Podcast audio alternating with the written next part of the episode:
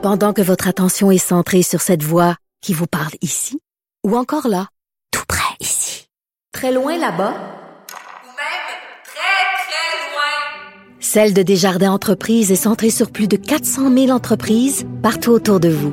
Depuis plus de 120 ans, nos équipes dédiées accompagnent les entrepreneurs d'ici à chaque étape pour qu'ils puissent rester centrés sur ce qui compte, la croissance de leur entreprise. Nous allons maintenant parler d'économie avec Michel Girard, chroniqueur euh, de- du Journal de Montréal, Journal de Québec. Bonjour Michel. Bonjour Richard. Hey, il y a beaucoup de, il y a beaucoup de grands magiciens. Moi, j'aime les magiciens. Il y a beaucoup de grands magiciens au Québec, au Canada. Alain Choquette, Luc Langevin. Quand j'étais jeune, il y avait Magic Tom qui était bien bon. Puis là, il y a Andrew Shear. Andrew Shear, ça a l'air qu'il y a un truc de magie incroyable, lui, là. En 2024, là, il va atteindre l'équilibre budgétaire. J'ai hâte de voir comment il va faire ça. Ben oui, mais c'est ça. Alors, c'est la grande question. Euh, en fait, il- ça, ça- ça tient du miracle. Je pense que c'est réussi à, à effacer le déficit. Bon, là, il faut savoir que, euh, et ça, je trouve ça très bien, le directeur parlementaire du budget, ça, c'est euh, le bureau du directeur parlementaire du budget, c'est un organisme fédéral, mais indépendant. C'est un peu le chien de garde euh, qui surveille, euh, évidemment, euh, quand le gouvernement dépose ses budgets. Il vérifie pour voir si, si ça se tient, si c'est logique, si, euh, si la croissance économique prévue, la croissance des, euh, financière, etc., si, si ça OK, tient il la route. regarde, il Alors regarde si le gouvernement a bien fait ses devoirs, c'est ça? oui, oui, exactement. Alors, un peu comme un vérificateur, euh, notre vérificateur général. Oui. Euh, vérificatrice générale. Mais cela étant dit, alors ce qu'il a fait, lui, le bureau du directeur parlementaire du budget, euh, il a révisé tous les chiffres euh, du gouvernement Trudeau lors de qui, qui a déposé évidemment son, son, son dernier euh, budget euh, en mars dernier. Alors, et, il a fait des projections, des projections très sérieuses compte tenu des, des, des prévisions euh, économiques et, et financières. Alors là, et donc, euh, il a enfilé une série de chiffres sur 10 ans pour savoir que, mettons, en 2024-25, quels, quels seraient les, les, les revenus à la lumière euh, de la progression, évidemment, euh, du PIB, etc. Quels seraient les revenus, euh, les revenus budgétaires bon, du gouvernement fédéral, euh, ses dépenses, etc. Et puis là, il arrive en 2024-25 avec, euh, euh, qui serait dans cinq ans, là, avec un déficit euh, bon de, de 9 milliards. Bon, jusque-là, ça, Hey. ça va très bien. Or, euh, et mais évidemment, c'est ce chiffre-là, moi, qui m'interpelle parce que euh, Andrew Scheer promet, lui, d'effacer le déficit, n'est-ce pas, d'ici cinq ans. Alors, donc, on d'ici cinq ans, on arrive évidemment à l'exercice 2024-25. Alors là, on, on commence, donc, faut qu'il efface 9 milliards. Moi, j'ai rien contre le fait que tu fasses une promesse, n'est-ce pas, pour effacer un déficit. Euh, tant mieux si, si on réussit l'exercice. Le problème qui se pose, c'est qu'Andrew Scheer, évidemment, il est pas bête quand même. Il est en campagne électorale. Je pense qu'il est conscient de ça. Puis il est bien conscient que si tu veux, si tu veux gagner, il faut que tu fasses des promesses, n'est-ce pas? Alors, puis tu sais, promettre d'effacer un déficit, c'est une chose, mais je pense qu'il est pas fou. Il, il promet, il promet aussi des cadeaux. Le hic, c'est que les cadeaux, il y a un coût attaché à ça.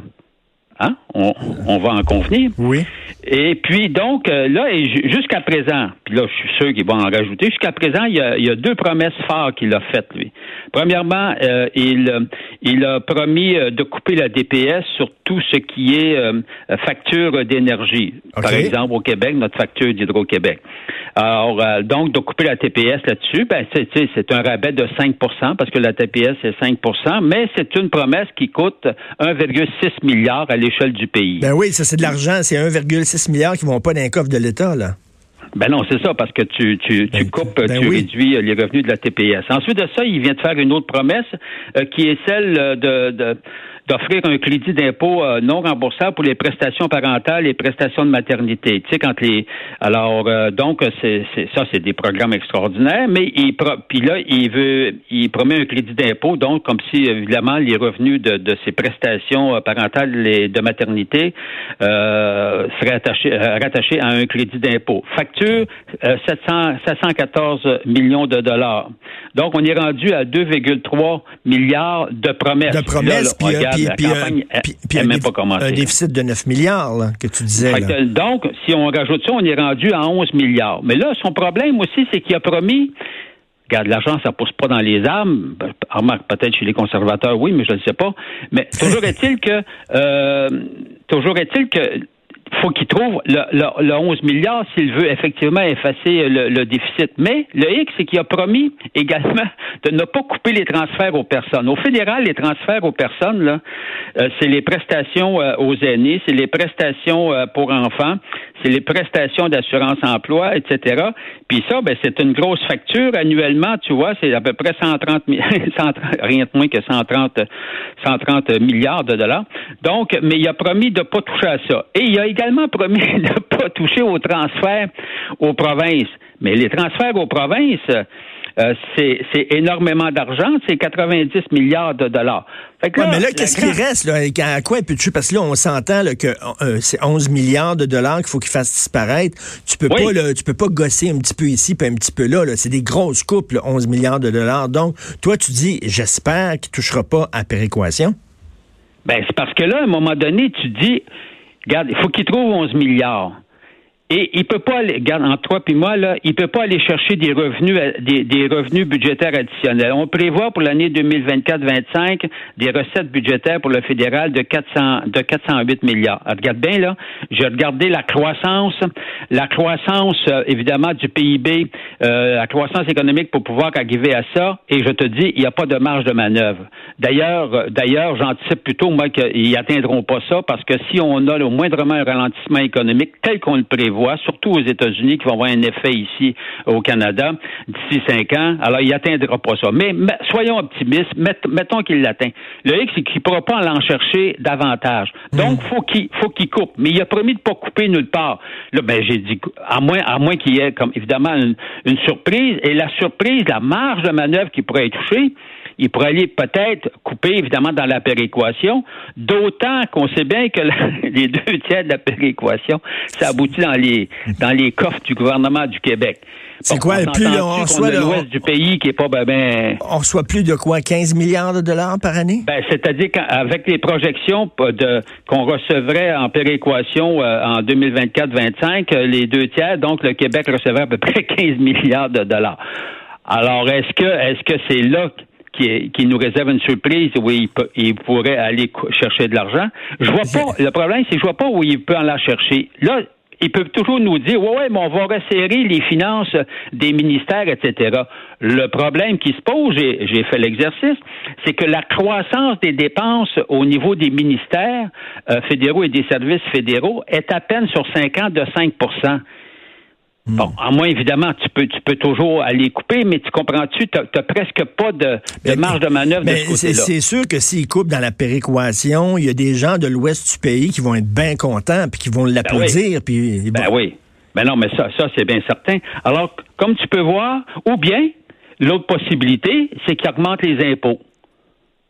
Ah. mais en même temps, là, on peut pas, on peut-tu vraiment plus imposer les Canadiens qu'ils le sont présentement? Ou l'autre possibilité, la troisième que tu laisses sous-entendre aussi, c'est qu'il oublie totalement sa promesse, comme plein d'autres ah, ben politiciens. là. Ben regarde, moi, bon, moi, je regarde aller ça, là, puis euh, selon toutes les prévisions les plus sérieuses, et je me dis, Bon, il peut bien faire la promesse. On remarque bien, je pense que c'est pas, n'est-ce pas, Justin Trudeau qui avait promis de rééquilibrer son ben budget? Oui, ben oui. Ben oui, alors il a juste passé à côté de la traque.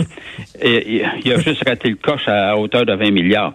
Bon, alors donc là, tout ça pour te dire que finalement, moi, je pense que c'est mission impossible pour lui de pouvoir euh, effacer le déficit d'ici 2024-25, à moins évidemment, comme je te dis, qu'il va qu'il coupe dans la péréquation. Euh, donc il nous amène, il nous, les impôts, il nous amène en bateau. il nous amène en bateau quand il dit ça qu'il va atteindre l'équilibre budgétaire. C'est complètement fou. Ben, moi, je crois pas. Tu crois pas. Écoute, rapidement, là, on a deux minutes.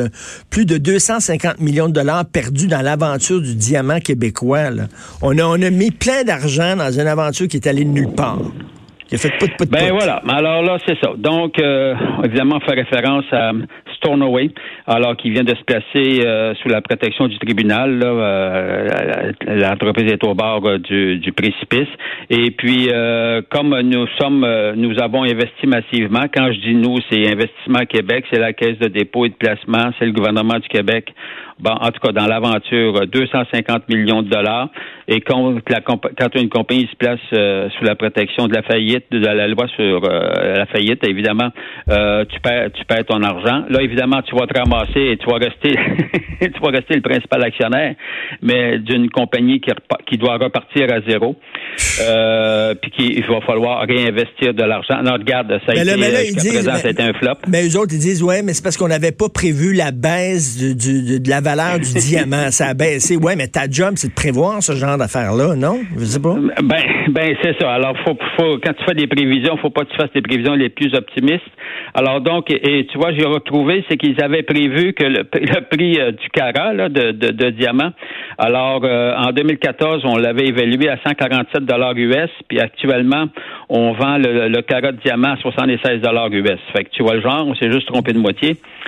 euh, non, ça, c'est c'est terrible. Puis, euh, puis garde, ça vaut pour tout, tous les métaux. Hein? Alors, euh, on sait que c'est cyclique. Euh, on sait que c'est cyclique et puis que c'est toujours mieux de faire quand tu quand tu veux ouvrir comme ça une mine, il fallait que tu fasses des prévisions, n'est-ce pas, non pas optimistes, mais, des prévisions les plus pessimistes.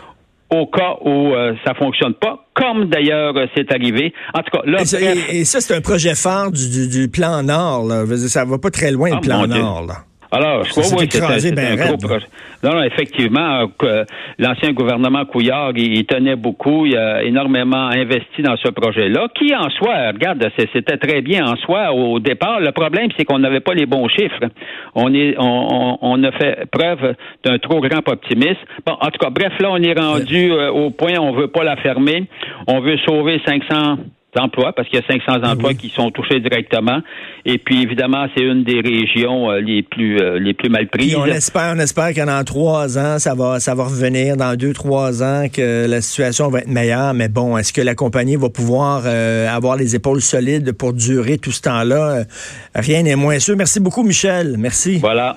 Merci, Michel Gérard, chroniqueur dans la section argent pour le Journal de Montréal, Journal de Québec.